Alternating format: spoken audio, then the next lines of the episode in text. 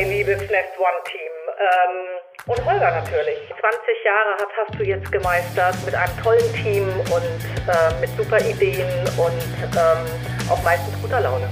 Happy Birthday. Moin, liebe Leute. Unsere Agentur Nest One feiert in diesem Jahr ihren 20. Geburtstag und wir möchten diesen Anlass nutzen, im Rahmen eines Podcasts mit alten Weggefährten und Kunden auf die wichtigsten Meilensteine der letzten zwei Dekaden zurückzublicken und über spannende Projekte und natürlich gemeinsame Erlebnisse zu sprechen.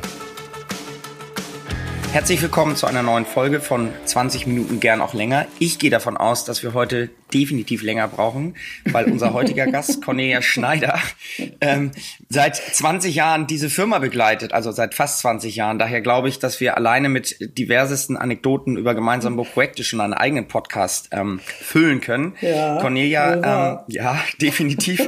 Herzlich willkommen, Cornelia Schneider. Äh, heute als ähm, Vice President, Head of Space Innovation und Nein. Head of Global Experiential Nein. Marketing. Was ist es denn genau? Also ganz genau heißt dieser wahnsinnige Titel ähm, Vice President and Head of Global Experiential Marketing. Wow. Ja. Bei der Hyundai Motor Company. Hyundai, Hyundai Motor Company. Hyundai Motor ja, da, Company. Da, Dankeschön dafür. Ich habe darauf gewartet, weil wir als Europäer es, glaube ich, niemals richtig hinkriegen werden. Du jetzt nach gefühlt zweieinhalb Jahren Korea wahrscheinlich schon, diesen Namen richtig auszusprechen. Ähm, ja, es gibt, hier auch, es gibt hier auch immer große Verwirrungen, wenn, wenn Europäer Hyundai sagen, weil sich das natürlich für den Koreaner, der ja dann das als Englisch hört, ähm, das Dai mit dem Gestorben irgendwie assoziiert. ähm, Oha, ja. stimmt. Hyundai, ja. Ja, genau. Ganz schlecht. Also Hyundai. Okay, ich versuche es zu üben, versprochen, mhm. versprochen. Ähm, da wir dieses Jahr wenig reisen konnten, sind wir jetzt über Zoom und Telefon und über die Podcast-App verbunden. Ja. Ähm, ich finde die Qualität sensationell, äh, dank unseres derzeit in Korea sich befindlichen Projektleiters Kees. Auch da äh, die Internationalität sei gewahrt, ein, ein Holländer, genau. äh, der nochmal eine andere lustige Aussprache hat. Ich liebe diese Sprache. Ich finde es jedes Mal, unsere Telefonkonferenzen sind der Hammer. ähm, Cornelia, ähm, 20 Minuten, gern auch länger. Wir versuchen es. Mhm. Wir würden mal loslegen. Es gibt, es gibt grundsätzlich vier Berührungspunkte, die wir hatten. Das war mhm. am Anfang AOL. Ganz am Leute Anfang. werden sich erinnern. American das, Online. Genau. Wahnsinn, Wahnsinn. Ja. AOL, dann die Border, Border People Group oder Starnet One, dann direkt danach. Mhm. Volkswagen mit der Volkswagen-Marke und äh, dann der AG und jetzt zuletzt, beziehungsweise immer noch die Hyundai, Hyundai, Hyundai, ich, ich lasse es einfach. äh, der koreanische Job. genau. ähm, äh, erinnerst du dich noch, wann und wie wir uns kennengelernt haben? Ja, du hast ja gerade schon gesagt, das war AOL Deutschland. Ähm, ich bin gerade aus Köln zurück nach Hamburg gekommen, ähm, war da bei Sony, ähm, also ordentliches Industrieunternehmen und bin ähm, gefühlt für mich in einem Start-up gelandet. Ähm, war schwer irritiert am Anfang und bekam eines Tages ein Kalender zugeschickt.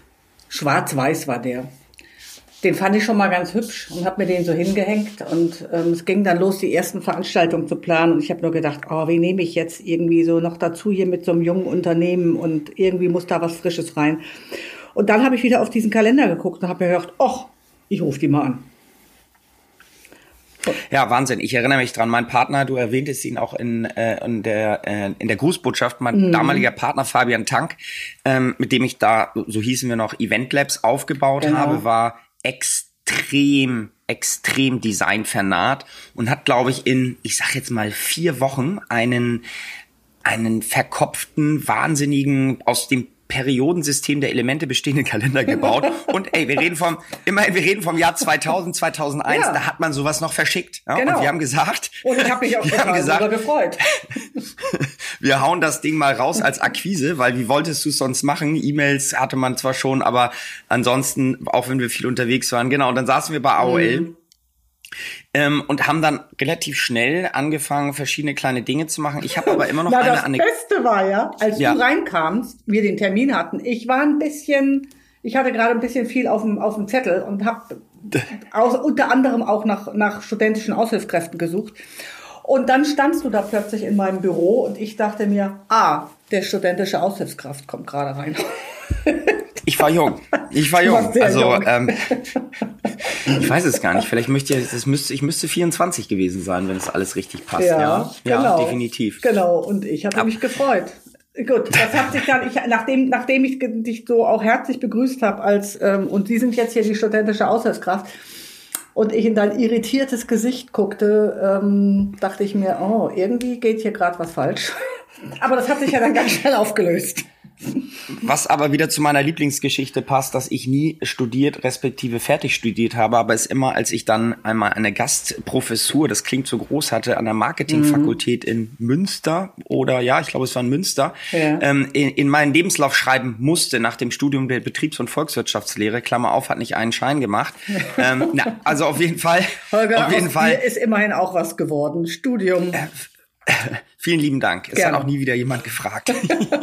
Äh, ich, ich erinnere mich auf jeden Fall an eine noch andere Anekdote. Wir hatten dann ähm, ein für euch sehr wichtiges, für uns auch sehr wichtiges Format. Das war die Beirats- oder die konstituierende Beiratssitzung für genau. AOL. Da waren so genau. honore Herren wie der damalige RTL-Chef Helmut Thoma. Wir hatten mhm. einen Hans-Olaf Henkel, eine ja. Birgit May-Pochtler hieß sie, glaube ich, genau. von Boston Consulting. Genau, genau.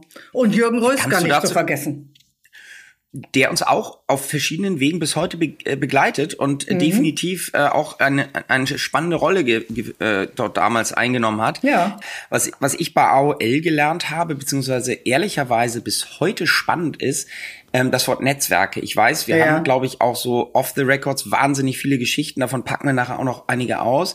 Aber wir wollen natürlich auch so eine Art Business-Podcast machen, bei aller ähm, bei allem Spaß und aller Freundschaft.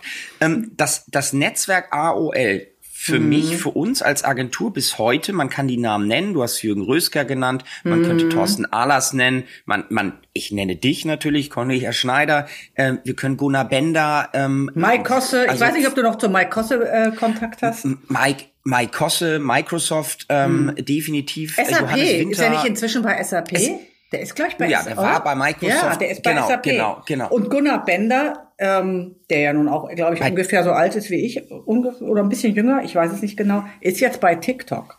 Das hat mich echt ja, erstaunt.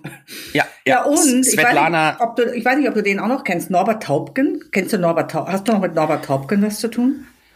Ja, der ist doch auch in Berlin. Den hat ja, der ist bei Scholz und Friends. Der macht ähm, da ähm, Norbert Global Public, ja. Nee, nee, er hat immer die Nachhalt, der war für die Nachhaltigkeitsberichte äh, zuständig ähm, und ist jetzt seit Stimmt. diesem Jahr Partner mit bei Scholz und Friends. Wow. Ja.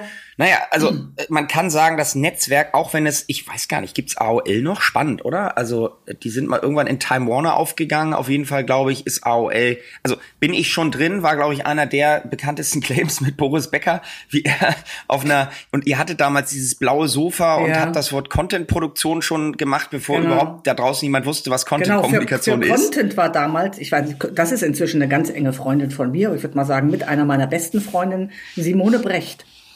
Ähm, Auch zu der habe ich noch Kontakt. Ja, ja, die hat ja damals den ganzen ja. Content-Bereich mitgemacht und ist inzwischen selbstständig, ähm, hat eine Agentur für Organisationsentwicklung und Coaching. Ähm, wir sehen uns jetzt auch Silvester wieder, hoffe ich jedenfalls, wenn das alles möglich ist. Ähm, ja, und da ist echt ein gutes Netzwerk draus entstanden. Das ist ganz schön. Das, das finde ich auch. Also ich glaube auch, das Wort Netzwerke ist ein schönes, äh, schönes Stichwort. Ähm, mhm. So sind wir ja auch bis heute verbunden über verschiedene Projekte, wofür ja. ich auch extrem dankbar bin, was natürlich auch immer mit einer, ähm, ja, am Ende des Tages Qualität zu tun hat. Aber ähm, sind Netzwerke für dich gerade jetzt als Expat, äh, der du jetzt ja oder die du jetzt seit, mhm. ich muss genderneutral bleiben, die du jetzt ja seit zweieinhalb Jahren bist. Äh, wie, wie wichtig sind Netzwerke für dich? Was, was heißt das äh, wirklich übersetzt für dich? Ähm, Netzwerke sind für mich ach, ja wichtig, aber es kommt halt immer drauf an, äh, in welcher Qualität. Also ich bin nicht jemand, der ums Verrecken einfach nur in, in Netzwerke um sich rum haben braucht. Ich mache es wirklich mhm. nur, ähm, wenn ich ähm, die Leute aus beruflichen Gründen ähm, und ihrer Persönlichkeit schätze. Ich finde, das ist irgendwie, sind so zwei Aspekte, die da, die da drin für mich ganz wichtig sind. Und ähm, ganz oft haben sich einfach eben aus, aus das Kennenlernen, aus das gemeinsam Arbeiten daraus dann ähm, langjährige Freundschaften auch entwickelt. Und man auch einfach darüber weiß, ähm, dass diese Menschen ähm, gewisse Qualitäten haben und man mit denen gerne weiterhin zusammenarbeitet. Und unter Umständen sich auch befreundet. Ähm, und das ist natürlich jetzt, wenn man hier im Ausland lebt, ganz wichtig. Ähm, das war hat vielleicht noch mal an Wichtigkeit zugenommen, seitdem wir in dieser Corona-Falle stecken. Ähm, da ist natürlich gerade, wenn man hier so weit weg lebt wie ich jetzt, am anderen Ende der Welt auf einer, ja, man muss fast sagen, Insel, auch wenn es eine Halbinsel ist, aber es ist eher gefühlt mhm. eine Insel, dann sind natürlich ähm, Menschen, mit denen man da draußen in der Welt verbunden ist und mit denen man immer wieder sich gemeinsam zusammen telefoniert oder ähm, Videocalls macht, was auch immer, ist dann schon auch extrem wichtig, um ähm, bei guter Stimmung zu bleiben. Finde ich, finde ich absolut spannend, kann ich auch nur teilen. Also ich glaube auch, dass man natürlich hat ein Leben, dieses Thema Work-Life-Balance spielt da ja auch rein. Ich finde Netzwerke nur als Nutznießer oder nur zum Vorteil zu bauen auch schwierig. Ja. Kann man machen, aber dann ist man Vertriebler. Ähm, da wir, glaube ich, einfach ein Leben haben, finde ich auch diese Kombination mhm. spannend, mit Menschen, die man mag, zu arbeiten, wenn sie in Zeit, Geld und Qualität, wie man selber denkt. ähm, ja, ja per perfekt, sehe ich, sehe ich exakt genauso. Mhm. Äh, nach AOL, wir haben auch noch ein paar Stationen Station vor uns. Ich bin, glaube ich, erst bei Frage Gefühl zwei. Ich habe auch noch ja. nie ehrlicherweise geguckt, ob ich auf 20 Fragen komme. Danach ging es ja zu Border. Danach war die Border ja, People Group oder Starnet One die also, nächste. Mh. Ja. Also AOL war ich ja nicht so wahnsinnig lange. Ich habe dann irgendwie festgestellt, das ist nicht so richtig meine Welt. Ähm, es hat, glaube ich, einfach nicht gepasst und ähm, dann ähm, bin ich, ich kenne ihn seit, seit ewigen Zeiten, schon als ich bei Premiere gearbeitet habe, den Philipp Welte von Boda. Und als ich bei AOL raus bin, hat der mich gefragt, ob ich nicht ähm, seiner gerade gegründeten Berliner Agentur äh, da mitarbeiten möchte und ein bisschen unter die Arme greifen. Vor allen Dingen, was die ganze Veranstaltungsvorbereitung betrifft. Da war ich allerdings schon mit Volkswagen im Gespräch in der Zeit, das wusste er auch. Ähm, übrigens, meine, meine ganze Volkswagen-Verbindung ähm, habe ich eigentlich Jürgen Rösker zu verdanken, um da mal wieder auf den zu kommen. Ähm, wow, ich glaube, wir, äh, ich habe Jürgen auch auf meiner Liste, den brauchen wir auf jeden Fall. Vor ja. allen Dingen, weil er ja gefühlt, obwohl er älter ist als wir, ein immer noch Digital Native und der Mann genau. ist der Content-Kommunikation ja. äh, und eben auch, ja, das ganze Thema Digitalisierung schon vor 20 Jahren gesehen mhm. und auch dazu ja extrem unterwegs ist im Bereich Forschung mit seinen genau. Dozentenstellen und immer noch so einer der, man kann das so sagen, freshen Leute in diesem Bereich ja. ist. Äh, ja obwohl, ja. genau, obwohl das schon ähm, all das, all, all das bedingt klingt so, als wäre mm. Rentner, um Gottes Willen. äh, aber naja, Switchverse Jung ist knapp davor. Ja, knapp davor, geht mir ähnlich langsam. Nee, nee, also, nee, nee, du bist da noch entfernt von. Tribute to Bambi. Äh, vielleicht noch ein Satz dazu. Es gab immer also erstmal, wir durften ihn dann zwei, dreimal machen, glaube ich. Mhm. Ähm, deines äh, deines äh, Tuns äh, dankenswerterweise haben wir dann den Kontakt zu diesem Team gekriegt mhm. und die haben uns auch, nachdem du weg warst, das klingt so, auch weiterhin beschäftigt. Mhm, ich durfte genau. dank dir äh, Mohammed Ali die Hand schütteln, das muss ich einfach mal erwähnen. Das war für mich, ja, es war für mich einer der größten Momente meines Lebens, ähm, 2003 in Hamburg. Ja. Ähm, äh, das war, das war großartig. Und es gab natürlich, du nanntest den Namen gerade, es gab Herrn Welte oder es gibt Herrn Welte immer noch. Mhm. Ähm, und es war so, es war klar, wenn Herr Welte zur Abnahme kommt, dann stehen alle stramm. Und ich glaube, wir hatten ein 20-Mann-Messebauteam äh, mhm. und es war klar, Herr Welte ändert auf die letzte Minute immer noch irgendwas. Mhm. Wenn ich mich richtig entsinne, war es eins der ersten Jahre, wo wir gemeinsam den Tribute gemacht haben, wo wir durchgegangen sind. Und Herr Welt hat nichts geändert. Mhm. Also erinnere ich mich da richtig dran? Mhm. Und alle so, mhm. wow. Genau, genau, das war so. Das war so. Also das war, das ist jetzt schon so lange her. Und ich, ja. ähm, aber ich erinnere mich auch noch an, an, an, diesen, an diese Hamburger Situation. Ähm, und dass da so eine leichte angespannte Stimmung war bei allen. Ähm, aber es ging echt gut durch. War eine smooth Nummer. War echt gut absolut. Ja. Der Tribute to ja. Und genau. dann ging es relativ schnell. Ich glaube, im Jahr 2003 ging es dann zu Volkswagen. In den Bereich genau. Communication Services. Und du mhm. warst Leiterin Communication Services. Das ist erstmal irgendwie ein komplizierter Titel. Was genau war das? Ähm, also ich habe bei Volkswagen ähm, äh, unterschiedlichste Bereiche damals ähm, mhm. aufgebaut eigentlich. Und zwar den kompletten Eventbereich für die ganzen ähm, Fahrpräsentationen, Weltpremieren, Pressekonferenzen, die wir gemacht haben. Äh, das wurde bis dato immer so von der Produktkommunikation mitgemacht und der neue Leiter mhm. der Konzernkommunikation, Dirk Große-Lege, auch ein sehr, sehr guter Freund inzwischen von mir oder seit damals eigentlich ein guter Freund, ähm, der mich eben auf Empfehlung von Jürgen Rösker eines Tages angerufen hat. Hm. Und da kommt er wieder, der da Jürgen. Da kommt er wieder, der Jürgen, genau. Ähm, und ich Hashtag mich, Jürgen Rösker. Wir ja. äh, ich, ich, und ich ja. mich eines Tages irgendwie in dem Büro von Dirk Große-Lege wiederfand und der mit mir ein, ein halbstündiges ähm, Kennenlerngespräch führte und ungefähr gefühlt von diesen 30 Minuten, 25 Minuten lang auf mich eingeredet hat, weil der, er hatte echt Druck, er musste irgendwie eine andere Qualität in seine Veranstaltung reinbringen.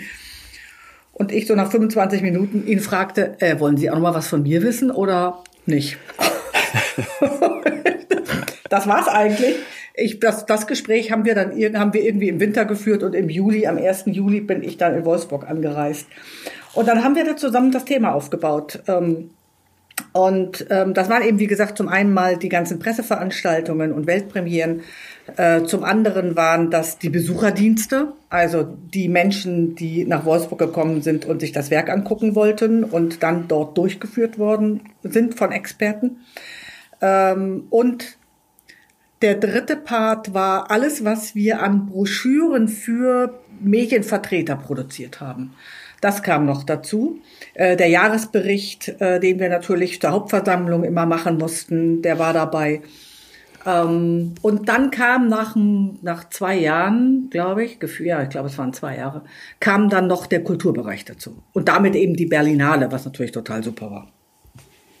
Ja. Wow, okay. Also für unsere Hörer, das ist mal ein Job. Der ging ja auch über einige Jahre. Ich erinnere mich daran, dass wir angefangen haben, auch dort mit kleinen Veranstaltungen. Ich glaube, es war 2003 dann der Vorabend oder die Aftershow zur Jahrespressekonferenz in Hamburg. Da ja, durften genau. wir das erste Mal einen kleinen, kleinen Auftrag machen. Da nee, das war das Herr Jahr Bode danach. Du, das war, das war 2004. Mhm. Das war 2004. Mhm. Ja. Genau. Und unser Einstieg in den Bereich Automotive, das muss man auch sagen, wir wurden damals ja auch, die Agentur war inzwischen vier Jahre alt, wir haben 2000 gegründet, macht ja auch Sinn, mhm. wenn wir 2020 mhm. 20 werden. und die Frage, die man immer so gestellt bekommt, haben Sie denn Automotive-Erfahrung? Wir so, nee, würden wir aber gerne haben. Na gut, dann können wir Sie nicht anfragen. Also, weil irgendwo, ja. Und dankenswerterweise durften wir dann äh, damals äh, die ersten äh, sozusagen, die ersten Veranstaltungen, die ersten ähm, Dinge für Automotive machen. Ja. Ähm, wir wurden dann auch zu Pitches eingeladen. Es gab damals auch ein, ja, eine, finde ich, immer noch irgendwie anständigere, ich muss das Wort jetzt einfach mal betonen, anständigere Pitch-Kultur. Es waren immer drei mhm. bis fünf Agenturen ich glaube, du hast es eingeführt, da würde ich gerne noch mal zwei Sätze zu hören, dass auch die Agenturen teilweise gemeinsam gebrieft wurden, dass man sozusagen auch an einem Tisch saß, weil wieso denn nicht Open Book alles einmal besprechen, anstatt dass man irgendwie mit vier Agenturen vier Einzelgespräche mit jeweils 23 mhm. Fragen führt. Mhm. Ähm, wie, wie hast du das empfunden damals?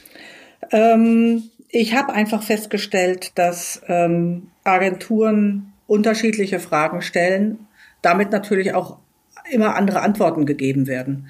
Und damit einfach in so einem Pitch eine größere Transparenz für alle hergestellt wird und auch eine gleiche Chance für alle, habe ich gedacht, es wäre vielleicht eine gute Idee, wenn man eben von jeder Agentur, die an dem Pitch teilnehmen, einen Vertreter einlädt mit unseren Experten auf der anderen Seite und damit einfach all diese Fragen, die gestellt werden, gleichmäßig alle beantwortet werden und für alle mit in, in, in ihre in, in ihre Arbeit, die sie danach dann leisten als Agenturen, mit einfließen können. Ähm, ich fand es eigentlich ganz gut. Mir hat das echt Spaß gemacht, weil es kamen auch echt erstaunliche Fragen, also wo man dann als, als Kunde auch erstmal gar nicht drüber nachdenkt. Ähm, und damit natürlich man auch seine eigene Briefingkultur verbessern kann. Finde ich gut. Also ich erinnere mich, unser erster großer sozusagen Pitch-Auftrag, es wurde dann ja glücklicherweise, es wurde ein Auftrag, mhm. war der Golf 5 GTI. Das war sozusagen Return of the Legend oder die Marketingkampagne hieß für Jungs, die damals äh, äh, oder für Männer, für Jungs, die damals schon Männer waren, glaube ich. Das war die Marketingkommunikation. Und wir durften das auf der PR-Seite dieses Auto einführen. Da saßen wir auch dann. Ich glaube, es waren drei Agenturen, die gepitcht haben mhm. mit Produktkommunikation, mit euch ähm, und mit den ähm, anderen Agenturen mhm. saßen wir an einem Tisch und durften dann nach Südfrankreich. Das war für uns wirklich, wirklich, muss ich mit allem Respekt sagen, große, weite Welt und haben die erste Back-to-Back-Fahrveranstaltung gemacht. Das war GTI. Genau, das war der Circuit GTI. Paul Ricard, mhm. Golf 5 GTI, der erste wirklich echte GTI wieder. Genau. Ähm, äh, und in Südfrankreich mit ja jedem Tag Back-to-Back, ich weiß es gar nicht mehr, 30, 40 Journalisten, die dort ankamen mhm. äh, und einem Team, was irgendwann auch einen Lagerkoller kriegte. ähm, aber da haben wir wirklich viel gelernt. Das war der, ja, der erste nicht nur Lagerkoller. Ich erinnere mich auch die eine andere lustige Party, von der mir berichtet wurde, die ich natürlich nie mitbekommen habe. Ähm, ich hörte davon, ich weiß ja, es gar nicht. Ach, du hörtest auch davon. Guck mal einer an. Ich hatte immer gedacht, du warst da mittendrin, aber gut. Möglich. Ich lasse das jetzt mal so stehen. Okay. es gab auf jeden Fall, ich weiß das noch, ähm, es gab auf jeden Fall ein, ein, ja, ein Ruck ähm, durch das Unternehmen, ähm, weil auf einmal diese junge Agentur mit diesen Menschen, die irgendwie Turnschuhe trugen und irgendwie Baggy Pants äh, am Start war mhm. und die anderen Agenturen doch irgendwie eher mit grauen Anzügen und etwas konservativer unterwegs waren. Genau. Und ich erinnere mich auch an eine sehr lustige äh, Produktion, äh, lustig, weil sie halt wirklich high und top-notch war. Das müsste in dem Jahr während GTI davor gewesen sein. Unser Projektleiter, den ich immer noch sehr schätze, ein spannender Typ, Kim heißt er, hat äh, mit uns die, den Konzernabend in Paris gemacht. Und mhm. ähm, das war das war eine sehr kurzfristige Angelegenheit, sehr hochwertig aufgehängt, weil eben mhm. alle Marken präsent waren.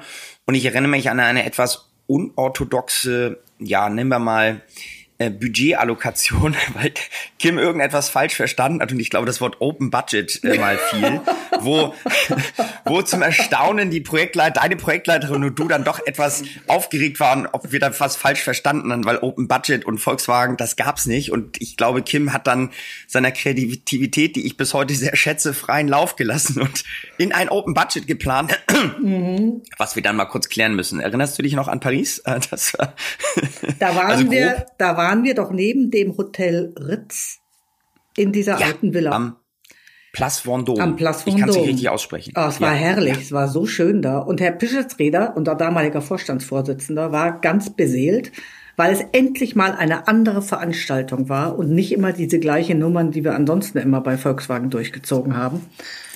Und es war aber irgendwas mit dem Essen, oder? Wie war da was? Irgendwas war mit dem Essengang daneben. Es kam nicht, ich weiß es war gar zu nicht. wenig. Ja. Ich glaube, es war zu Ich glaube, ja. das Catering hat damals das Restaurant äh, Fontaine Galion von Gerard ja, genau. Depardieu gemacht. Ja. Ähm, wo es auch Anekdoten zum Probeessen gibt, die ich jetzt und wir hatten eine Projektmanagerin, die äh, Valou, Valerie Savant, mit der oh, ich ja. lustigerweise Kontakt habe, die aussah wie der kleine Vampir ja, genau. ähm, und auch so rumgelaufen ist, mhm. während äh, doch Anzug und Krawatte und äh, also das war halt Fashion Paris 2004 und äh, mhm. Volkswagen hat damals noch etwas anders getickt, würde ich sagen. genau. Niedersachsen meets Fashion. Niedersachsen meets Fashion, das war Wahnsinn. Also wir haben sie der kleine Vampir genannt. Ähm, eine wirklich tolle, tolle Person, die aber auch ja, halt Paris und Fashion war. Ja. Ähm, was, was dazu führte, dass wir aus dem GTI heraus auch, ich habe eine, eine wahnsinnige Überleitung zum Thema Fashion. Herr Großelege, den ich bis dato auch ehrlicherweise gar nicht kennengelernt habe. Ja. Ähm, aber dann kamst du und sagte, Herr Großelege möchte etwas mit Fashion machen und äh, mit GTI und der ja, hat da so Deutsche genau. und Gabbana im Kopf. Mhm dann ging's auf einmal los, dass wir, ich würde sagen, ein etwas verrücktes Konzept gemacht haben ja. zum Thema Fashion. Racing, das Racing-Thema quer durch die. Wir sind irgendwie zum Schluss auf Sizilien gelandet, oder? Wir sind auf Sizilien gelandet und es mhm. ging darum, dass wir eben, man würde das heute, ich, ich, ich würde sagen, wenn man seiner Zeit voraus ist, dann merkt man das erst zehn Jahre später genau. und das könnte man so sagen. Denn das Thema Content-Kommunikation, ich sprach es schon an, damals bei AOL. Ich mhm. würde das jetzt nochmal rausholen. Wir haben das Wort Storytelling nicht verwendet, sondern wir haben gesagt, wir machen eine authentische Geschichte. Mhm. Und es ging darum, dass ein Modedesigner seinen Golf GTI umbaut, genau. damit die Gumball Rallye fährt. Ja. Ähm, eine damals noch nicht so in den Verruf geratene Rallye quer durch Europa. Mhm. Aber direkt danach, direkt danach geriet sie in Ich glaube, ein, zwei Jahre danach, ja. ja ging's los. Geriet sie ins Verruf ja. wegen eines deutschen Internetmillionärs, ähm, genau. der dort äh, relativ dicke Hose gemacht hat, ja. unangenehmerweise. Ähm, aber diese Gumball Rallye wurde genutzt und Volkswagen wurde auf einmal darauf aufmerksam und brachte nun Journalisten zu diesen Spots, wo mhm. dieser verrückte Brite mit seinem getunten Golf GTI auf einmal die Idee hatte, eine Mode Holger, wie hieß ja. der nochmal?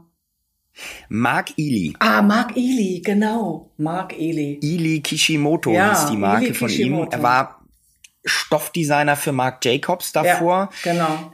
Wir, wir, hatten, wir hatten drei, drei zur Auswahl, das weiß ich noch. Wir mhm. hatten äh, Viktor und Rolf, mhm. wir hatten Dres van Noten, ja. ähm, wir hatten sogar, nein, wir hatten vier, wir hatten Hedi Slimane und Mark Ili. Ob wir uns jetzt für den richtigen entschieden haben, lassen wir jetzt mal so stehen. die, die drei ersten kennt man, Mark Ili nicht mehr. Das stimmt, aber das macht nichts, weil es war einfach trotzdem ein cooles Projekt damals. Ähm, und ähm, er ist halt auch selber Rennen gefahren. Das war, glaube ich, irgendwie das Tolle daran. Die anderen hätte man jetzt ja schwer in dieses Auto setzen können und einmal quer durch Europa jagen. Ähm, Wahrscheinlich hätte Dres van Noten sich nicht mal getraut, hinter das Steuer zu setzen. Und genau. die, die Slimane hätte es mit Seide ausgeschlagen. Wir lassen das jetzt mal. Ne, also dahingehend war das schon super fit irgendwie. Und ähm, es war alles sehr abgefahren, muss ich sagen. Und wir hatten zwischendrin auch ganz schön Muffe, dass irgendwas daneben gehen könnte, müssen wir jetzt auch mal ehrlicherweise sagen. Ja, da erinnere ich mich dran. Das Wort Druck aufbauen und Druck halten ist, glaube ich, damit entstanden. Äh, und Herr Große Lege hatte schon einen, inzwischen sage ich auch Dirk, irgendwann ging es dann auch in diese Richtung, aber hatte doch einen zu Recht hohen Anspruch, weil wir natürlich mit den Key-Journalisten, die relevanten ähm, Medienvertreter, ich erinnere mich ja. an Herrn Herr Kracher oder Herr Kacher, ich Herr weiß Kacher, es nicht mehr. Herr Kacher. Herr, der Mann, der sozusagen oder der Content, der produziert wurde, entschied natürlich über die Modelle, entschied über mhm. Verkaufszahlen und war extrem PR-relevant. Deswegen ja, hat man, glaube ich, bei allem bei aller Verrücktheit immer, und das fand ich immer so spannend an, an eurer Arbeit, immer den Nutzen gesehen. Es gab damals immer noch das Iconic Picture, was ist das Bild, was um die Welt geht. Mhm. Und in diesem Fall haben wir, glaube ich, schön Content produziert. Es gibt einen wahnsinnigen Film, was, Aber, was leider nicht, ja. Ja. Äh, nee, sorry, machen erstmal fertig. Na, was leider nicht vorhanden war, äh, war die Breite der Distributionsmöglichkeiten, die wir heute haben. Wir ja, hatten klassische stimmt. PR, wir mhm. hatten äh, Diane Purnett, die, die ehemalige Online-Vogue-Chef, und wir hatten eine Website und Presse, aber es mhm. fehlte die die Social-Komponente, genau. was das nicht unerfolgreicher gemacht, aber was heute natürlich mhm. ein Knaller wäre. Aber wenn du mal also, so insgesamt an all die Sachen denkst, die wir da gemacht haben zur Volkswagen-Zeit, also gerade in diesen ersten Jahren, ähm, ob das jetzt irgendwie die Nummer war mit dem Rennen, äh, mit dem Gunball-Rennen oder danach mhm. äh, die GT, GT, ähm, E-Club Night ähm, oder, ja. oder ähm, IROC in Tempelhof. Ähm, ja, absolut. Äh, mit Mando Diao zu, damals zusammen, die ja auch so upcoming waren und jetzt irgendwie ja echt Größen sind. Ähm, all diese ganzen Nummern, die wir da zusammen gemacht haben, denke auch nur an die Berlinale Ausstellung in den Füchsen. Ähm, ja. Ja, das war heißer Scheiß. Wir können das, das behaupten. Scheiß. Wir sind ein bisschen stolz darauf. Ja, sehr sogar. ein Thema haben wir noch, da komme ich gleich ja. drauf, was der heißeste Scheiß war. Du, äh, du um, umschiffst es äh, äh, bewusst. Aber eine Sache, an die ich mich auch erinnere aus der Volkswagen-Zeit, auch eine, an die Anfänge. Mhm. Auch dort gibt es eine Parallele zu heute war. Es gab damals, gibt es heute natürlich auch noch, sogenannte Concept Cars. Also es gab immer die, genau. die, ähm, die, die Pre-Serien Concept Cars und dann gab es das Konzept C und das Konzept R und das Konzept, ich weiß es gar nicht mehr. Und du hattest die Idee damals, dass du auch, auch da möchte ich vielleicht nochmal drauf eingehen, gesagt hast, hm, wir haben diese Autos, lass uns mal mit den Designern reden, was die darüber denken. Mhm. Da sind von Romulus Ross bis Peter Schreier, ähm, plus, wie heißt der Chefdesigner von Audi nochmal heute? Das war ein, damals ein junger, junger Designer. Mark Lichte. Ein, Mark Lichte. Mark Lichte. Der Mark war damals Junior-Designer bei Romulus Rost im Team. Rost hatte, glaube ich, den TT mit erfunden.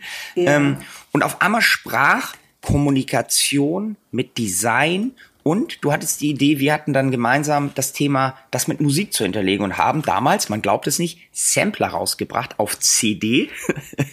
The Sound of The Concept Cars. Und das war eine richtig schöne Serie, weil auf einmal Design mit Kommunikation, mit Musik sprach. Das ja. fand ich auch ein bemerkenswertes. Naja, und da war ja damals der Designer, der damals unser zentraler ähm, Ansprechpartner war, der hieß damals, oder der, der hieß nicht damals, der heißt immer noch so, Pierre Leclerc.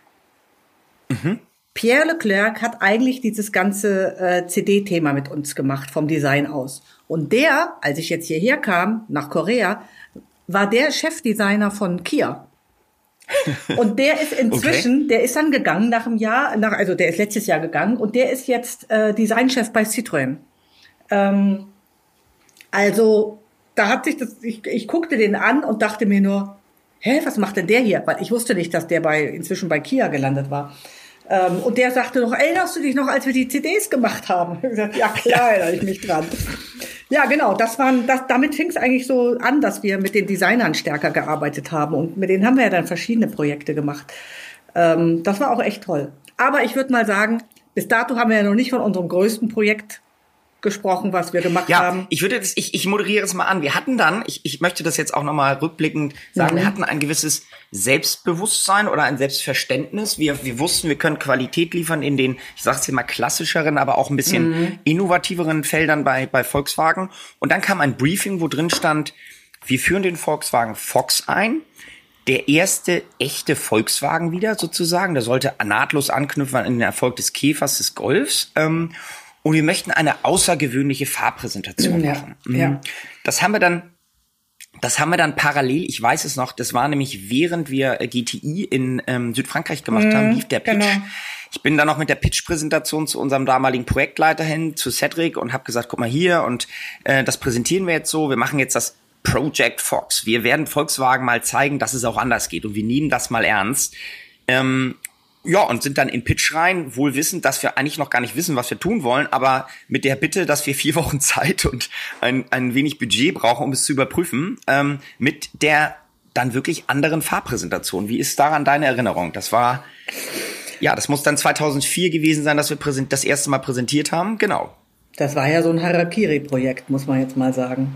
Ähm, also ihr hattet ja zwei verschiedene Konzepte vorgestellt und ähm, oder zwei Ansätze.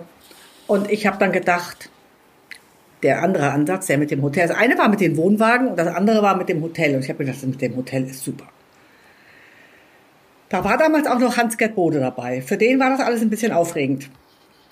Ähm, das war anders, das war neu, ja. Das definitiv. war total anders und das war für ihn, glaube ich, auch nicht so einfach. Ähm, ich fand super.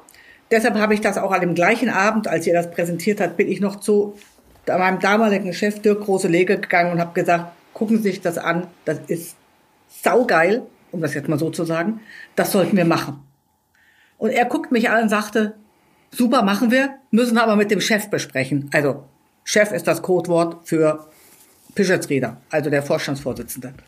Weil das hatte natürlich schon ein Ausmaß, was Volkswagen bis dato in der Form so nie gemacht hatte. Und das war für Volkswagen schon echt eine mutige Nummer. Ähm, und dann gab's eine Präsentation beim Chef. Ja, dazu ähm, muss ich anmerken, ich kannte ja deinen Chef noch nicht. Ich kannte Herrn Große Lege noch nicht. Wir sind in der mhm. Zeit schon ein bisschen verrutscht. Der GTI Fashion war auch währenddessen danach, da kannte ich ihn natürlich. Mhm. Ähm, aber du sagtest dann zu mir, ja, also Holger, pass mal auf, äh, ihr seid eine Runde weiter, ähm, ihr könnt das jetzt ausarbeiten und dann präsentieren wir beim Chef. Und dann mhm. habe ich gesagt. Mensch, ich wollte Herrn Große Liga immer schon mal kennenlernen. Er sagt, nein, nein, nein, nein, nicht mein Chef, beim Chef. Und ich sagte, wie beim Chef? Das, ja, Dr. Bernd Pischetsrieder. Ich so, genau. hm. Und ja. ich so gesagt, getan, es muss, ich weiß es noch genau, es muss der 17. November gewesen sein. Ich sag dir auch gleich, warum ich das weiß. Mhm. Ähm, ich, ich musste mir einen Anzug kaufen. Ich hatte keinen Anzug. Mhm. Ich habe mir Lederschuhe und einen Anzug gekauft, das weiß ich noch. Ja, du warst auch, gegangen. genau, ja. Crockett und Jones Lederschuhe, die ich über zehn Jahre hatte oder bis heute sogar noch wahrscheinlich habe, so, so Stiefeletten und einen Anzug. Oh, und dein, äh, dein Assistent und du holten mich morgens in Hannover am Bahnhof ab und du hast mir verboten, Red Bull zu trinken, das weiß ja, ich noch. Genau, weil du eh schon so aufgeregt warst und so durcheinander und, und mir dann am Telefon erzählt hast, du hättest die halbe Nacht vor Aufregung nicht geschlafen und du würdest dir jetzt erstmal Red Bull reinzischen und ich dachte mir, oh nee, bitte nicht. Du drehst schon Hast im Roten. Mach es nicht. Auf jeden ich, ich weiß noch, der 13. Stock, äh, Herr Pode, Herr Großelege, Cornelia Schneider und ich gingen also Richtung Büro Pischitzrieder. Der, ich überzeichne das jetzt etwas, der aber wirklich ernsthaft mit Blick aufs Werk gefühlt eine Zigarre rauchte und ein noch aufgeregterer Assistent als ich versuchte nun diesen Beamer anzuschließen. Und wir hatten, glaube ich, 45 Minuten, lass es 50, die Zeit äh, rannte. Ähm, ich würde meine Version der Geschichte gleich erzählen. Was ist denn deine Version der Geschichte von meiner, unserer Präsentation bei Bernd Pischitzrieder? Ja, also alle waren ein bisschen aufgeregt, ne? Und ein bisschen nervös. Äh, nur Herr Pischitzrieder nicht. Der war ja immer die Ausgeglichenheit in Person. 9 Uhr morgens Zigarre. Also das war für mich eine Herausforderung. Ich würde mal sagen, mehr als die ganze Präsentation. Und dann kam, wurdest, wir hatten erst ein kurzes internes Vorgespräch mit Herrn Pischitzrieder und dann wurdest du reingeholt. Und dir war die Aufregung sehr anzusehen. Und das Beste war dann, dass du dich erst hingesetzt hast, dann wieder aufgestanden bist, dann wieder hingesetzt warst und dann hast du Herrn Pischitzrieder angeguckt und gesagt, soll ich stehen oder sitzen? ich habe nur gedacht, oh nein, was macht der da? Damit war's, hast du aber bei Herrn Pischitzrieder, ich würde mal sagen, spontan alle Sympathiepunkte gewonnen. Und der Pischitzrieder lächelte sich mit, mit dich mit einem väterlichen Lachen an und sagte, könnt schon sitzen. In seinem Bayerisch. So, ja. Und dann hast du losgelegt. Ähm, und das war, die Präsentation war eigentlich der Knaller. Weil du warst ja damals, wie alt warst du denn damals? Du warst nur irgendwie so. 25 wahrscheinlich, ja. ja 25, 26, so ja. Sowas in der mhm. Ecke? Nee, nee, nee, Entschuldigung, nee, ich muss 27 bisschen, muss ich ja. gewesen sein. Ja, ja. Ähm, mhm. Und in deiner ganzen Aufgeregtheit hast du halt die Sprache benutzt, die man so mit 27 benutzt und die man jetzt nicht unbedingt bei einem Vorstandsvorsitzenden von einem aktiennotierten Börsenunternehmen benutzt. Also jedenfalls kamen da irgendwie so ein paar Slang Begrifflichkeit mit rein und große Lege, der mir gegenüber saß, blitzte mich immer an und versuchte mir irgendwie durch, durch hektisches Mimik im Gesicht klarzumachen, dass ich das unterbinden soll. Und ich dachte mir nur, wie soll ich denn das jetzt machen? Das geht gar nicht. Lass den doch quatschen. Das nennt quatscht. man Street Credibility, würde ich sagen. ja, oder? genau. Ja, ja, ja. Genau. Aber das genau war's. Das genau war's. Und ich glaube, auch das genau hat den, hat Herrn Pischelsrieder überzeugt. Weil der hat danach, als du fertig warst, hat er dich angeguckt und hat gesagt, na, dann machen wir das doch mal. Ja. Und damit was? Dann fangen wir mal an. Ja. No?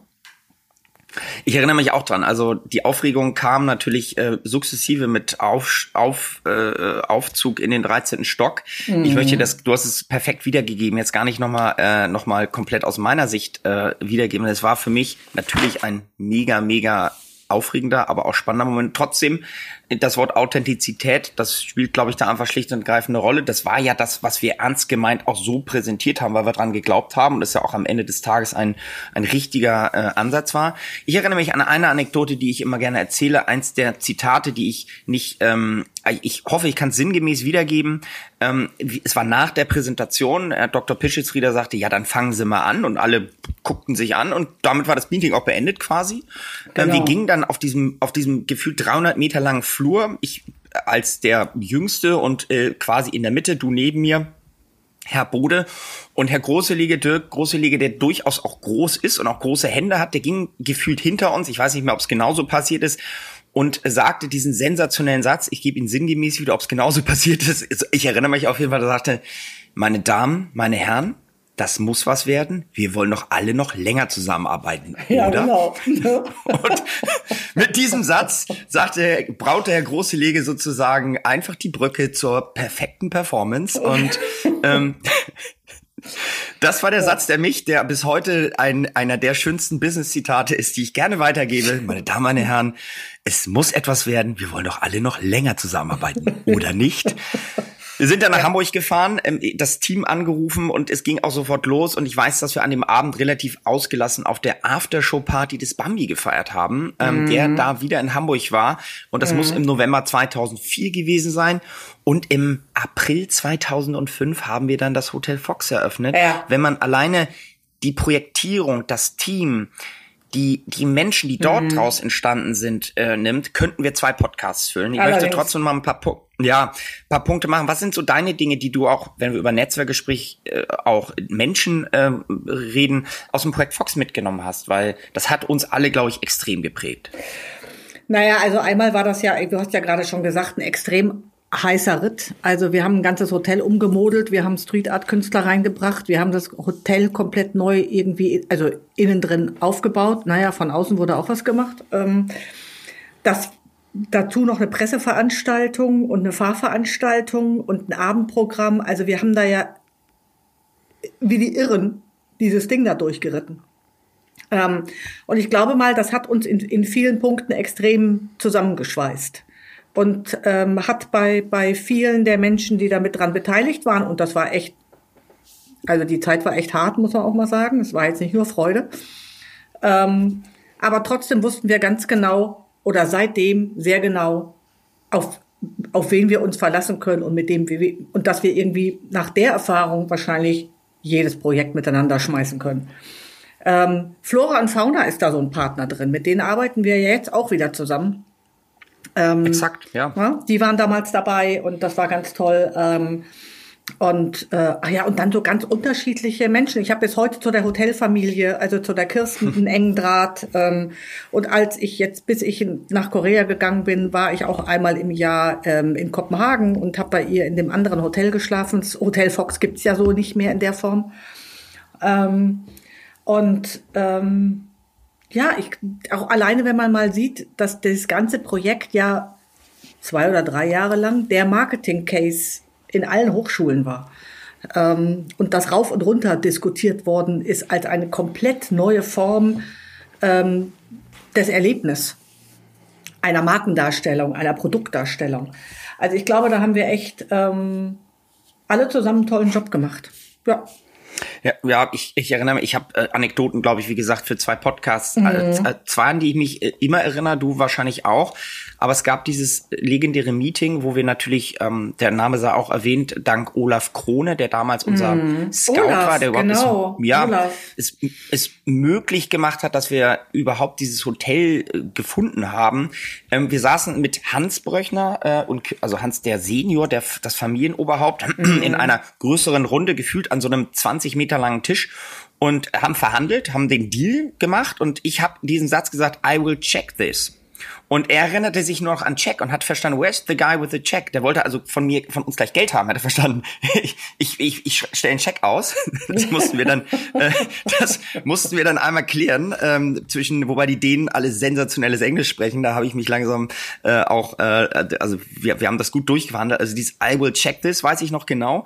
Und eine zweite Anekdote, weiß nicht, ob du dich daran erinnerst, ähm, mhm. ähm, der Name kommt wieder, Kim Perksen war unser, mhm. der war unser, unser unser Artist Manager, ja. der hat die Künstler, der hat auch die Galerie geführt und dann fragte man ihn, was ist denn genau deine Aufgabe hier? Da sagt er, ich passe eigentlich auf, ähm, dass die Journalisten nicht mit den Volkswagen-Leuten reden, weil die haben es noch immer nicht verstanden. So, das hat er nicht, das, das hat er nicht ernsthaft gerade gesagt. Das hat er nicht gesagt. ähm, sinngemäß war es ungefähr so. Er wollte was völlig anderes sagen, er aber mal, ähm, ja, genau.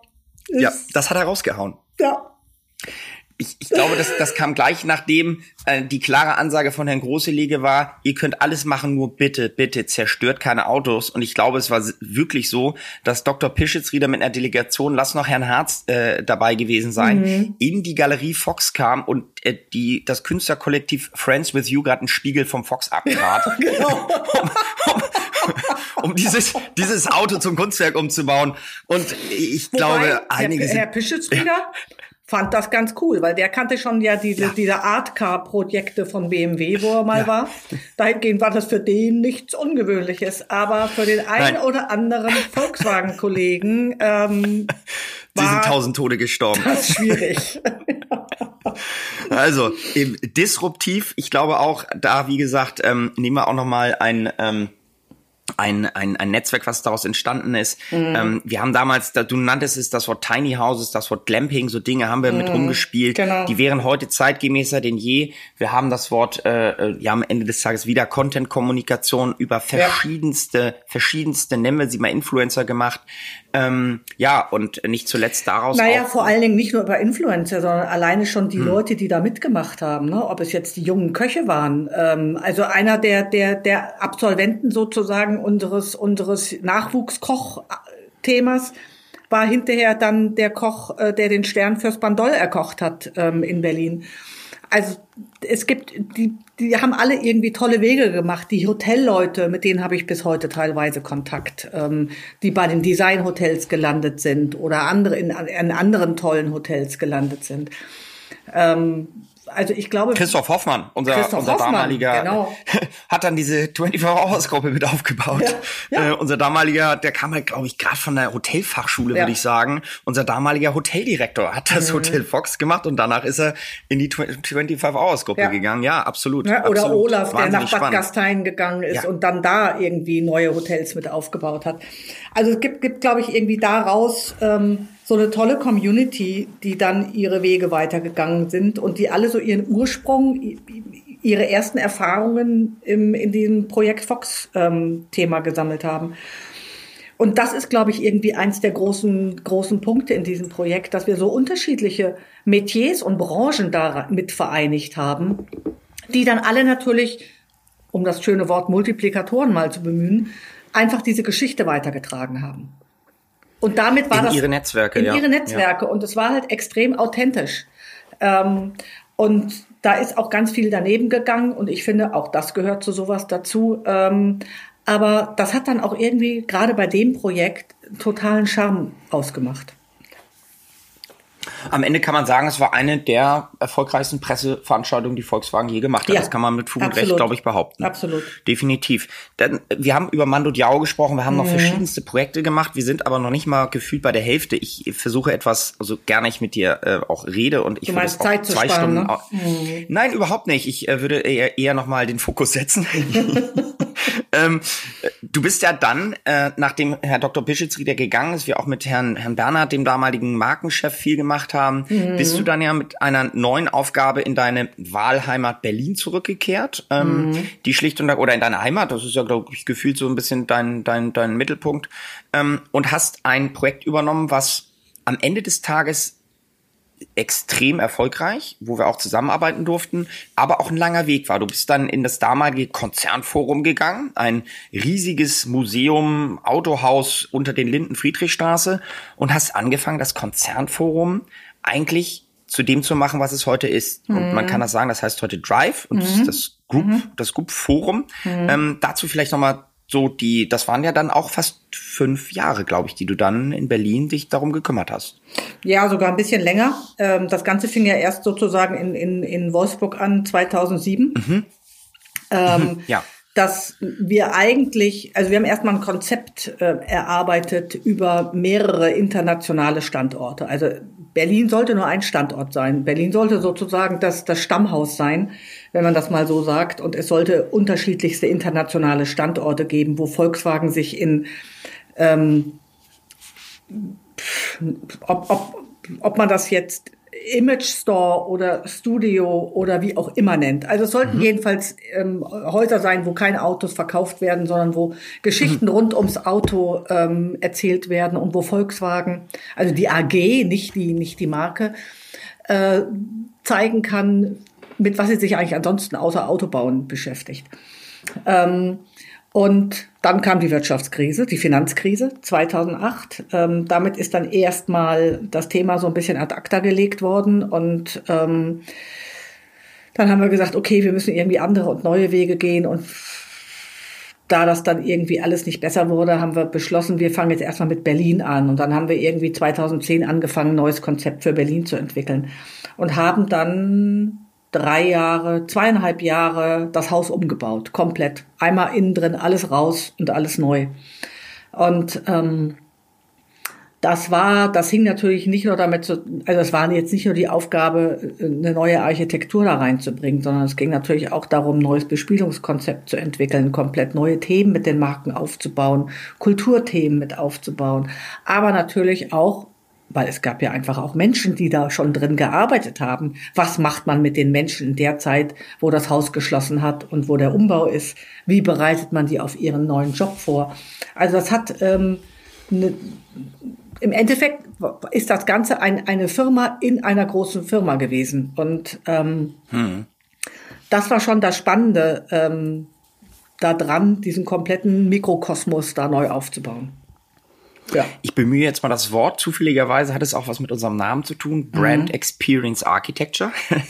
Das war eigentlich ein Brand Experience Architecture Projekt at its best. Da ging es nämlich nicht nur darum, den Raum, da gab es auch noch ein, wenn ich mich richtig entsinne, wir durften ja auch mit Guidelines mitarbeiten und verschiedenen Temperamenten. Mhm. Gab es nicht nur einen Bestandsschutz des Architekten mhm. und solche Dinge, mhm. sondern da musste halt wirklich ein komplett neues Konzept entwickelt werden. Und ich finde es auch, das sei an dieser Stelle gesagt, weil wir natürlich auch immer wieder den Business-Hintergrund haben, die Menschen, am Ende spricht ja der Mensch mit dem Menschen und am Ende ist die Software, die Programmierung des Ortes. Ein schöner Raum ist schön. Mir hat mal eine Kundin gesagt, ich möchte jetzt keine Namen nennen, das warst du nicht. Ähm, ich stand auf einer Dachterrasse, hatte für eine Luxusmarke eine wahnsinnig tolle Architektur aufgebaut mhm. ähm, und stand mit der Kundin da oben und sagte, Mensch, und bist du zufrieden? Sie so, Holger, ist der Hammer. Aber weißt du, was das Problem ist? Gleich kommen die Gäste. um es nochmal mit einem anderen Zitat zu bemühen. Karl Lagerfeld sagte, das Problem an der Mode ist der Kopf, der rausschaut. Also will nur sagen, äh, die mhm. schönsten Räume bringen nichts ohne die richtige Bespielung. Genau. Und deswegen hattest du, glaube ich, ja ein paar 50 Mitarbeiter alleine nur in Berlin, die dort auch auf dieses neue Konzept gebrieft und man muss dazu sagen, es funktioniert heute ja sensationell. Ähm, und wir durften dann dort auch die Ausstellung Start machen. Mhm. Aber es war ein, ein, ein Husarenritt und auch ein, ein, ein Mega-Projekt. Also äh, in a mhm. nutshell ein, ein, ein Beispiel dafür, wie man Brand Experience Architecture wirklich perfekt machen kann. Mhm. Muss ich so einfach sagen. Danke. Aber es war echt eine, es war echt eine harte Nummer. Also diese, diese zwei, zweieinhalb Jahre Umbau alleine ähm, und wir saßen immer sozusagen über der Baustelle.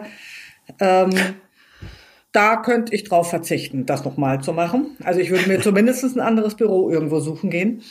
Ähm, und ähm, da sind wir schon teilweise echt an unsere Grenzen gegangen. Aber auch da haben wir immer versucht, so komplett neue Wege zu gehen. Und ich glaube, gerade jetzt die, die, also 15 haben wir aufgemacht, 18 bin ich gegangen. Also so zweieinhalb Jahre habe ich dann die, das ganze Programm damit gestaltet. Und ich glaube, wir haben so ein paar ganz, ganz interessante neue Sachen dort entwickelt. Leider gibt sie jetzt heutzutage alle nicht mehr. Ähm, das finde ich ein bisschen traurig und enttäuschend, aber so ist das dann nun mal, wenn man weggeht. Ähm, dann muss man auch damit rechnen, dass Dinge geändert werden. Aber wir haben damals ja tolle Ausstellungen mit der Ars Electronica aus Linz gemacht. Ähm, wir haben so eine komplett neue Konzertreihe äh, mit den neuen Meistern entwickelt, wo wir ähm, ähm, Kompositionen von von von E-Musik, von E also von E-Musikern, die aber klassische Composement gemacht haben. Also waren wahnsinnig tolle Sachen, die mir echt Spaß gemacht haben und ähm, wo wir, glaube ich, auch ganz gut nochmal diese, ähm, diesen Konzern präsentiert haben, obwohl es ja echt harte Zeiten waren, weil wir mitten in die Dieselkrise reingerutscht sind. Ähm, also auch nicht einfach für alle. Ähm, aber da bin ich, da bin ich doch ganz stolz drauf, was wir da mit dem ganzen Team geschafft haben. Ja. Äh, darfst du sein, sind wir auch. Ähm, und ich gebe dir auch recht, Dinge verändern sich, wenn man, wenn man geht. Ähm, du hast gerade gesagt, global, ähm, da war das Drive als mhm. Hub über verschiedene Länder geplant. Du bist dann 2018 nach Korea gegangen, hast mir das im Sommer, glaube ich, mitgeteilt. Mhm. Ähm, und äh, dann hattest du ja auf einmal die das globale Netzwerk, weil die Motorstudios bei, äh, äh bei Hyundai sind ja definitiv global. Ähm, und das ist ja nur einer deiner, deiner äh, Aufgabenbereiche. Mhm. Und auch dort kann man ja sagen, vielleicht das ähm, nochmal vorweg, was genau sind denn dann, und ich weiß, dass der Job gewachsen und sich verändert hat und immer mhm. viel dazukommt, was sind denn deine Aufgaben, die du jetzt heute betreust? Bei Hyundai, ähm, du hast ja gerade schon gesagt, gibt's die Motorstudios. Die Motorstudios sind mhm. eigentlich, das ist eigentlich das Konzept von, vom Drive. Ähm, nur eben auf, auf ähm, drei verschiedene Länder verteilt. Also in Korea haben wir drei Motorstudios. Ähm, wir eröffnen jetzt im März ähm, ein viertes in Busan. Ähm, und wir haben eins in Moskau und eins in Beijing. Ähm, das in Moskau und in Beijing, äh, die sind äh, vor allen Dingen das in Beijing, äh, ist komplett nur ein Raum, der sich auf äh, Art and Tech Ausstellungen spezialisiert hat. Mhm. Äh, da, da siehst du gar kein Auto. Ähm, also sprich, bei Hyundai ist man schon einen Schritt weiter gegangen als bei Volkswagen. Ähm, wir haben aber hier in Korea natürlich Motorstudios, da sieht man auch Autos. Wir machen unterschiedlichste Ausstellungen, ob das jetzt zu Future Mobility ist ähm, oder ob das auch wiederum dann zum zur N-Brand, also zu unserem ähm, Tuning-Thema ist. Ähm, aber wir machen, wie gesagt, Art and Tech, wir machen Design-Ausstellungen. Ganz spannend. Wir planen jetzt gerade die nächsten Studios in Indonesien und Vietnam. Also das heißt, wow. wir gehen auch weiter in den, in den asiatischen Räumen, in anderen asiatischen Länder rein. Und das ist schon spannend. Ähm, und wir nutzen diese Räume eben genauso wie, wir es eigentlich bei Volkswagen auch geplant haben, um eben da gar nicht äh, den Fokus auf den Verkauf zu legen, weil dazu sind die Händler da, sondern wirklich das, wir nutzen das als Image-Tool, um zu zeigen, über was wir nachdenken, ähm, an was wir planen, äh, wohin die Reise in der Mobilität geht und welche Faktoren ganz wichtig ähm, dazugehören, um das entsprechend zu entwickeln. Und wir haben hier halt einen Chairman, der ähm, großer Kunstliebhaber ist, ähm, vor allen Dingen auch den Art- und Tech-Bereich sehr, sehr fördert und unterstützt. Und das nicht nur, ähm, indem wir andere Partner äh, bitten, mit uns zu kooperieren, sondern wir haben hier in, in Korea auch ein eigenes ähm, Lab, Zero One, wo wir äh, koreanische Start, äh, Art and Tech Künstler mit Startups zusammenbringen und uns eben, also mit unseren Leuten, um daraus neue Ideen zu entwickeln. Das heißt, wir sehen das schon hier, dass das Thema gerade Art and Tech oder überhaupt Kunst ein großer Baustein ist für uns als Unternehmen, um unsere Themen zukünftig zu entwickeln, um Menschen zuzuhören ähm, und auch daraus gemeinsam etwas Neues zu entwickeln. Wow, ich muss eigentlich gar keine Fragen mehr stellen, weil du sie alle beantwortet hast. vor allen Dingen, vor allen Dingen, vielleicht aber noch, nein, wir sind, äh, wir sind noch nicht fertig, keine Angst, ja. aber gleich, äh, du, du hast also sowohl die Frage nach den Trends, wo geht's hin im Experiential Marketing oder all, allgemein, mhm. ähm, und ich glaube, das Wort zuhören, sich bewegen, äh, offen sein, ein mhm. Labor, mhm. eine Bühne zu schaffen, das äh, hast du in Perfektion gerade wiedergegeben. Ähm, ihr habt ja auch, jetzt nehmen wir mal vor Covid-19, ähm, einige Plattformen, wo wir auch mitarbeiten durften, auch das mhm. gerade von dir angesprochene Motorstudio in Busan, da dürfen wir an der ersten Ausstellung mitarbeiten mhm. ähm, zum Thema Design. Das verraten wir noch nicht, das verraten wir noch nicht, Holger. Das verraten wir noch nicht, dann schneiden wir, wir das raus. Das verraten wir noch nicht. Nein, das brauchst du nicht rausschneiden, irgendwie so. Aber wir verraten nicht mehr. Na, mehr werden wir auf keinen Fall verraten. Mhm.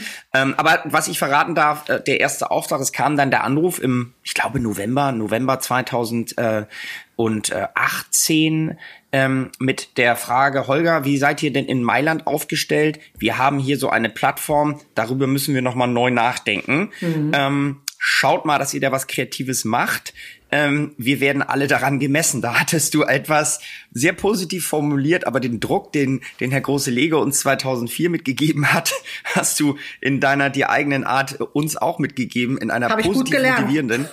Ja, ja, Druck aufbauen und Druck halten, meine Damen und Herren. Ähm, du hast, du hast auch sowas gesagt wie, das muss was werden, äh, weil da, da, gucken jetzt alle mal drauf hier im Konzern. Ja, genau, weil also haben wir ein dazu, Team zusammengestellt. Also ich, also ich bin ja neben den Motorstudios mache ich ja auch noch die ganzen internationalen Motorshows ähm, und eben natürlich auch Non-Automotive. Und ähm, Hyundai war halt immer noch sehr, sehr klassisch unterwegs und dann haben die gesagt, sie hätten jetzt gerne mal was Neues. Dann habe ich gesagt, oh, dann gehen wir doch nach, nach Mailand zur Design Week. Äh, äh, äh, großes, großes Staunen. Und ähm, dann muss ich aber echt sagen, das, was wir gemeinsam dort in Mailand auf die Beine gestellt haben, ähm, war wirklich toll. Für den Konzern also für die Marke Hyundai, nicht für den Konzern, sondern für die Marke Hyundai ein, ein toller neuer Weg. Ähm, und ich habe gerade jetzt vorletztes Wochenende mich mit einem ähm, Geschäftsführer von einem sehr tollen Concept, Concept Store hier unterhalten, der heißt Monoha. Ähm, mhm. Und der wusste nicht, der wusste, dass ich bei, bei Hyundai arbeite, aber er wusste nicht wo. Und er sagte, ja, er hat gehört, dass Hyundai in, in Mailand ja so eine tolle Ausstellung gemacht hat. Ich sagte, ja. Also, ha. man spricht drüber. Ähm, es, also, das ist schon irgendwie ein großes Thema hier auch in den Medien gewesen. Und ähm, ich glaube, wir haben da echt einen guten, guten Punkt gemacht mit dem ganzen, mit dem ganzen Mailand-Thema. Und ich glaube, wir hätten ihn dieses Jahr auch gemacht. Mm, auch das mhm, Konzept absolut. war spannend. Ähm, und was ich in dem Kontext so erwähnt ist, sie auch nochmal sagen möchte, auch da das Netzwerk. Ähm, das heißt ja nicht, wenn man jemanden lange kennt, dass man immer mit ihm arbeiten muss. Äh, aber das heißt, wenn man es will, dass man es kann. Und auch mm. dort hat Flora Fauna, dort haben Tim John immer den und am Ende des Tages den Pott gekriegt, wenn man so banal sagt, weil sie das beste Kreativkonzept hatten. Und das ja. liebe ich so auch an unserem Job, wenn man mit tollen Leuten, die man kennt, denen man vertraut, zusammenarbeitet. Ich sage jetzt nicht blind, weil es ist immer ein Abstimmungsprozess, aber auch in Mailand, das war dann auch Award-Winning, das kann man sagen, Deutscher mhm. Designpreis und verschiedenste Dinge ähm, abgeräumt, haben wir das Netzwerk, was wir aufgebaut haben, wieder aktiviert. Genau. Ja. Und ähm, da, da, also da, daher große Dankbarkeit an dieser Stelle an das Netzwerk, große Dankbarkeit auch, das möchte ich sagen, ähm, daran, dass wir dieses Jahr, was für uns alle neu war, ähm, dieses Jahr, was gar nicht so sehr von Reisen, sondern von Umdenken geprägt mm. war. Ähm, Im Jahr 2019 war ich, glaube ich, gefühlte fünf Wochen in verschiedenen äh, Funktionen in Korea. Wir waren mm. viel unterwegs. Wir durften die IAA zusammen mit den Kollegen von InOcean begleiten genau. und, und, und ein neues Jahr 2020. Was glaubst du jetzt auch mal in die Tüte oder einfach mal in die Erfahrungsglaskugel gesprochen? Was sind denn Trends, die sich vielleicht daraus ergeben? Wo siehst du die Zukunft und gerade auch das Thema Live-Erlebnis, was uns ja so prägt? Äh, wie siehst du da die Entwicklung? Also, boah, das, also ich finde es nach wie vor, muss ich sagen, immer noch schwierig. Ähm, dann sich zu neu zu verordnen oder zu ja, neuen Wege zu finden. Es geht bestimmt ganz klar in virtuelle Erlebnisse. Das, was ich bis dato alles so gesehen habe, ist aber nicht das, was, was ich jetzt wahnsinnig erfrischend fand. Ähm, und ich glaube, wir müssen viel mehr ähm, in die Gaming-Kultur reingucken und schauen, äh, wie kann man immersive Erlebnisse schaffen. Ähm, wie kriegt man das einfach noch ähm, so hin, dass da wirklich auch ein emotionaler Funke überspringt. Weil das ist natürlich mhm. bei diesen ganzen digitalen und virtuellen Erlebnissen, finde ich, immer irgendwie so der Knackpunkt. Da sitzt man vor seinem Schirm und guckt sich das an. Aber man ist halt nicht so mittendrin, wie wenn man direkt davor steht und es miterlebt. Grundsätzlich glaube ich und hoffe ich, dass wenn wir mit diesem ganzen, ähm, mit dieser ganzen Corona-Thematik durch sind ähm, oder jedenfalls es handeln können, sagen wir es mal so, ähm, dass es auch wieder mehr ähm, Offline-Veranstaltungen gibt. Ich glaube, wir werden nur nicht mehr diese großen Offline-Veranstaltungen haben, die wir mal hatten. Ähm, mhm. Das ist vielleicht auch ganz okay.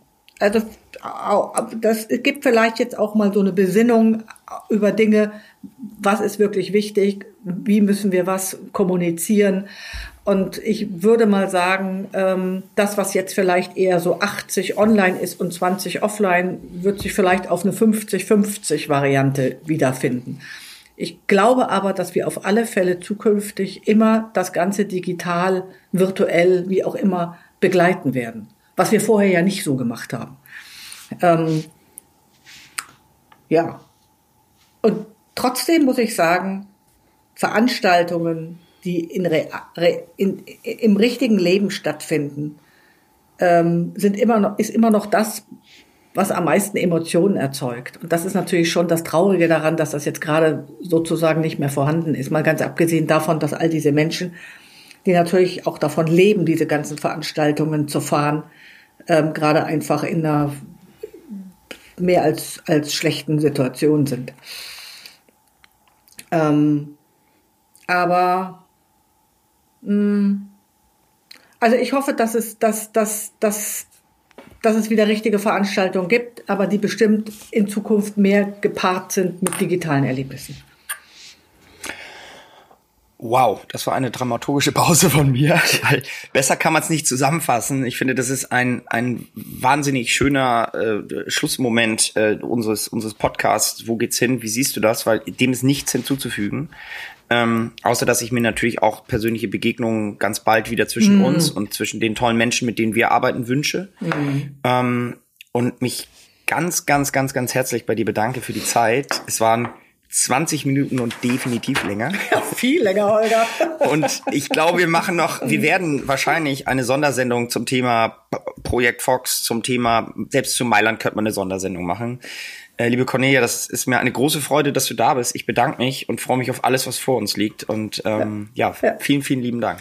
Holger, da, danke an dich äh, danke an, an deine ganzen Leute, die um dich drum sind. Ähm, wir haben gar, gar nicht über Cedric gesprochen, das muss ich jetzt noch mal kurz er erwähnen, weil ihr wart damals echt mein Dreamteam. Fabian, Cedric und du, ihr habt euch dann leider getrennt. Okay, das passiert im Leben. Ähm, aber ähm, das war für mich so die perfekte Mischung. Jetzt ist es auch super, gar keine Frage, aber das war. Ich habe noch Lars und Frank. Ja, du hast noch Lars und Frank, genau. Du hast Lars und Frank wieder. Das ist auch ja. ganz toll. Wir sind wieder zu dritt, aber anders, ja, das stimmt. Absolut ganz anders, anders ja. ja. Ähm, aber ich muss echt sagen, die, die, seitdem wir uns kennen, ähm, was glaube ich, und dafür möchte ich mich bedanken, ähm, weil das war immer zwischen uns äh, eine große Offenheit und Ehrlichkeit ähm, und ähm, das ist auch immer zwischen uns sehr ehrlich gespielt worden. Und das ist, glaube ich, mit einer der, der grundlegendsten Bausteine, dass man so lange es miteinander aushält. Wow. Danke auch dir. da sind wir ein altes Ehepaar geworden. 20 Jahre und länger. Ja. Danke, Cornelia. Hey, Holger. Das hat Spaß Auf die gemacht. nächsten Jahre. Definitiv, gerne 20. Ja? Okay. Hey. Dankeschön. Habt eine gute Zeit. Bis dann. Du ebenso. Ja. Tschüss.